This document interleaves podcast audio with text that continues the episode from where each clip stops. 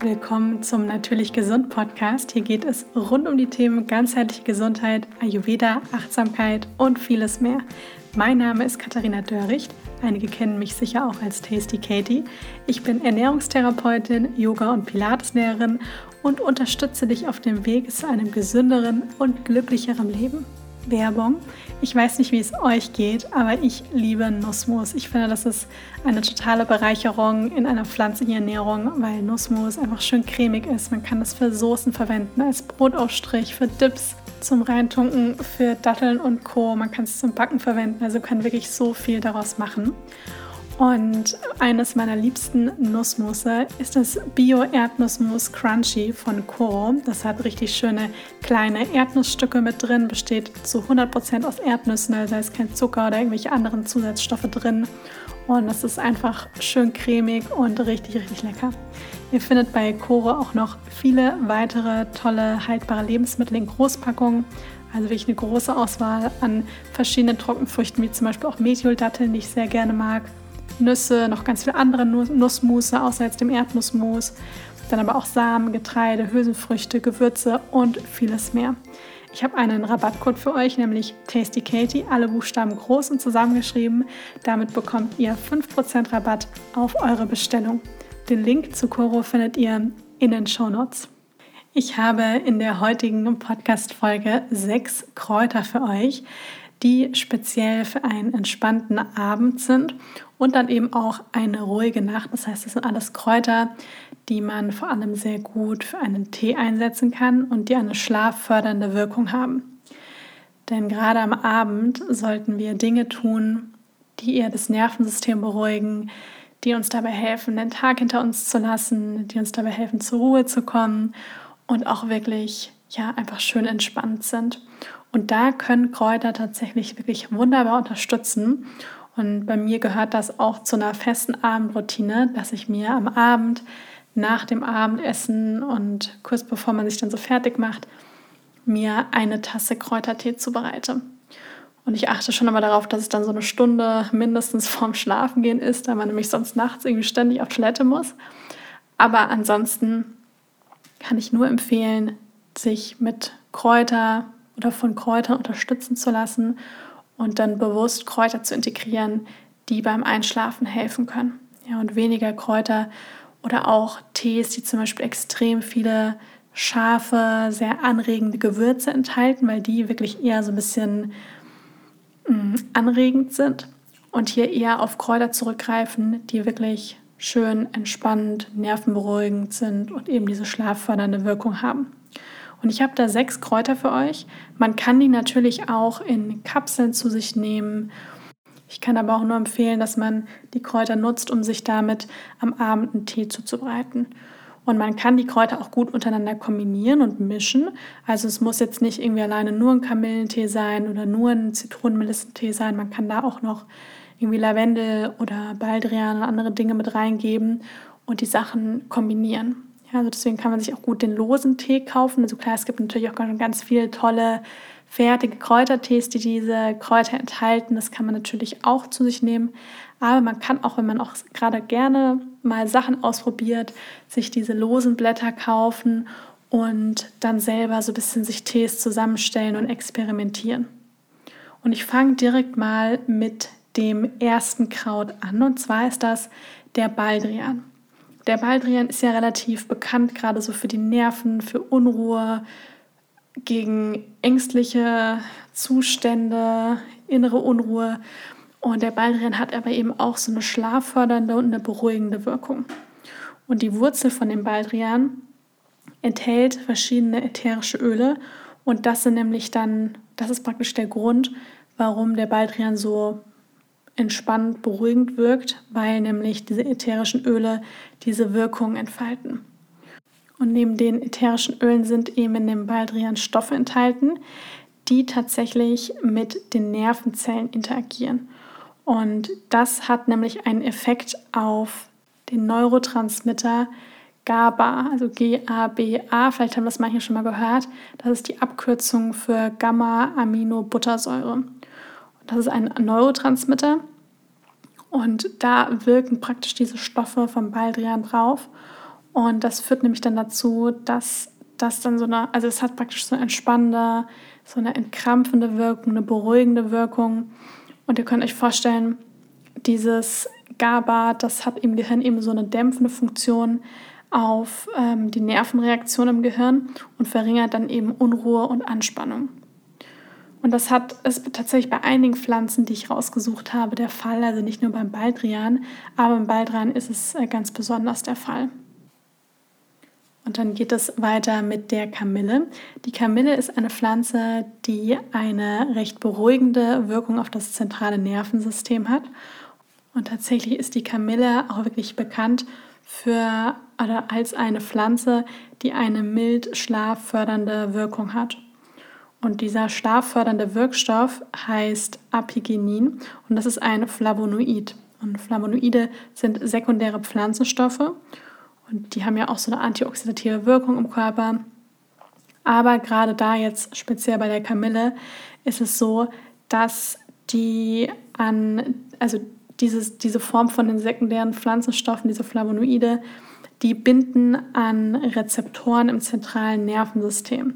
Und diese Bindung, die sorgt eben dafür, dass die Nervenzellen beruhigt werden und das führt natürlich dann auch dazu, dass es das Einschlafen auch erleichtert.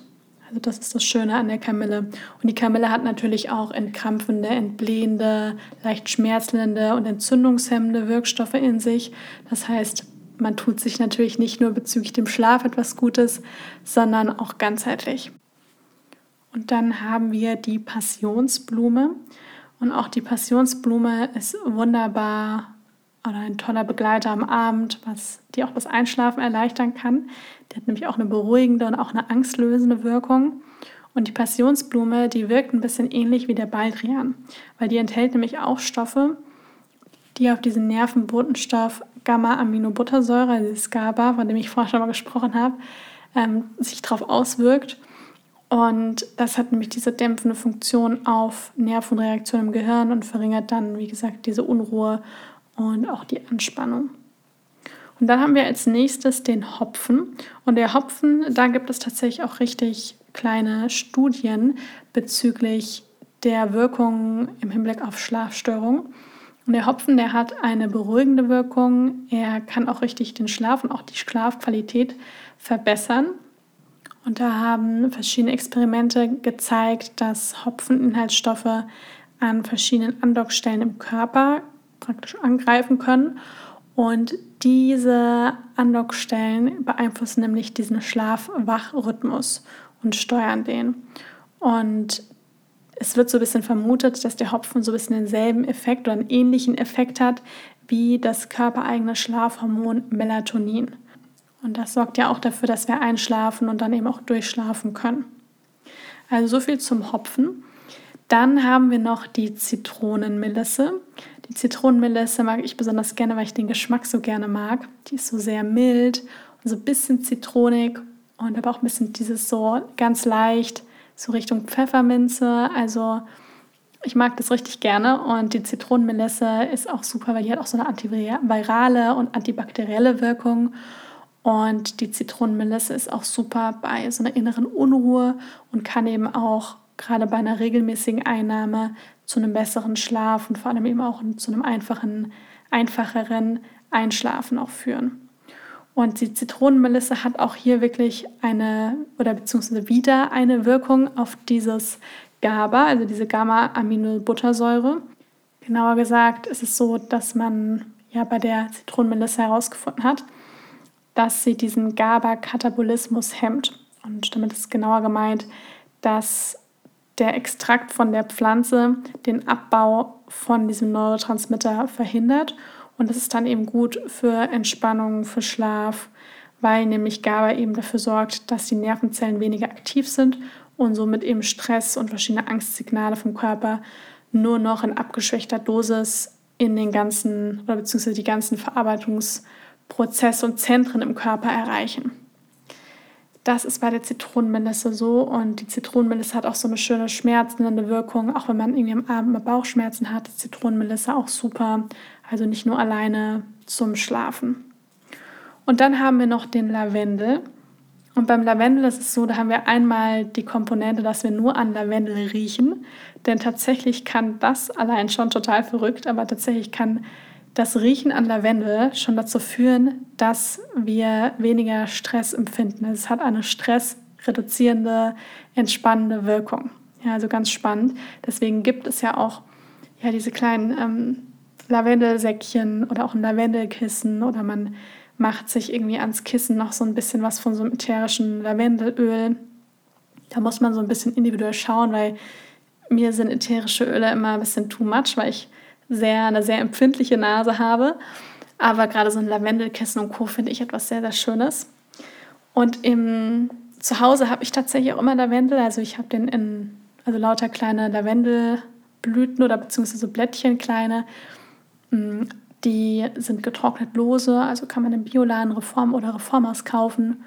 Und die, den mische ich immer am Abend sehr gerne auch in einen anderen Tee mit rein. Also man kann sich zum Beispiel selber mischen aus irgendwie Zitronenmelisse und Kamille und dann gibt man noch einen halben Teelöffel Lavendelblüten dazu. Ja, und der Geschmack ist auch, wie ich finde, sehr lecker und so ein bisschen besonders durch diese ätherischen Öle. Und beim Lavendel ist es eben so, also sowohl bei dem Öl, wenn man sich jetzt so ein Lavendelöl kauft, als auch bei dem Tee, dass da verschiedene Substanzen drin sind, wie zum Beispiel Linalol und Linalylacetat. Und die wirken sich eben positiv auf den Schlaf und auf die Psyche aus. Und wenn man gerade man ja, nicht gut einschlafen kann oder nachts aufwacht, dann kann dieses Öl helfen. Es kann aber auch eben helfen vor dem Schlafengehen am besten nicht direkt davor, weil man sonst nachts auf Toilette muss. Dass man dann am Abend noch so eine Tasse, eine Tasse Tee davon trinkt. Und das Schöne ist, dass Lavendel auch so ein bisschen so eine angstlösende Wirkung hat, auch hier das Nervensystem beruhigt. Das heißt, das kann man auch im Alltag gut einsetzen. Das waren auf jeden Fall die sechs Kräuter für einen entspannten Abend und für eine ruhige Nacht. Ich hoffe, dass ihr jetzt inspiriert seid, ein paar davon euch entweder zu kaufen oder vielleicht habt ihr sie auch schon zu Hause und holt sie wieder aus dem Teeregal und experimentiert damit. Ich fasse die Kräuter nochmal zusammen. Und zwar hatten wir den Baldrian, die Kamille, die Passionsblume, den Hopfen, Zitronenmelisse und Lavendel. Schreibt sie euch gerne auf, dann habt ihr sie auch immer griffbereit, wenn ihr euch fragt, was kann ich heute Abend mir Gutes tun. Probiert es einfach mal aus, experimentiert mit den Kräutern und ihr werdet mit der Zeit merken, wenn man das mal eine Zeit lang gemacht hat, dass man irgendwann intuitiv spürt, brauche ich jetzt dieses Kraut oder brauche ich das? Was ist gerade gut für mich? Und man fühlt sich dann da so automatisch hingezogen und merkt dann, was gerade das Richtige ist. Ja, das, da gibt es gar kein so ein Rezept dafür, sondern das ist wirklich so ein Bauchgefühl, so eine Intuition, wo man spürt, ich brauche jetzt gerade das oder brauche ich gerade das.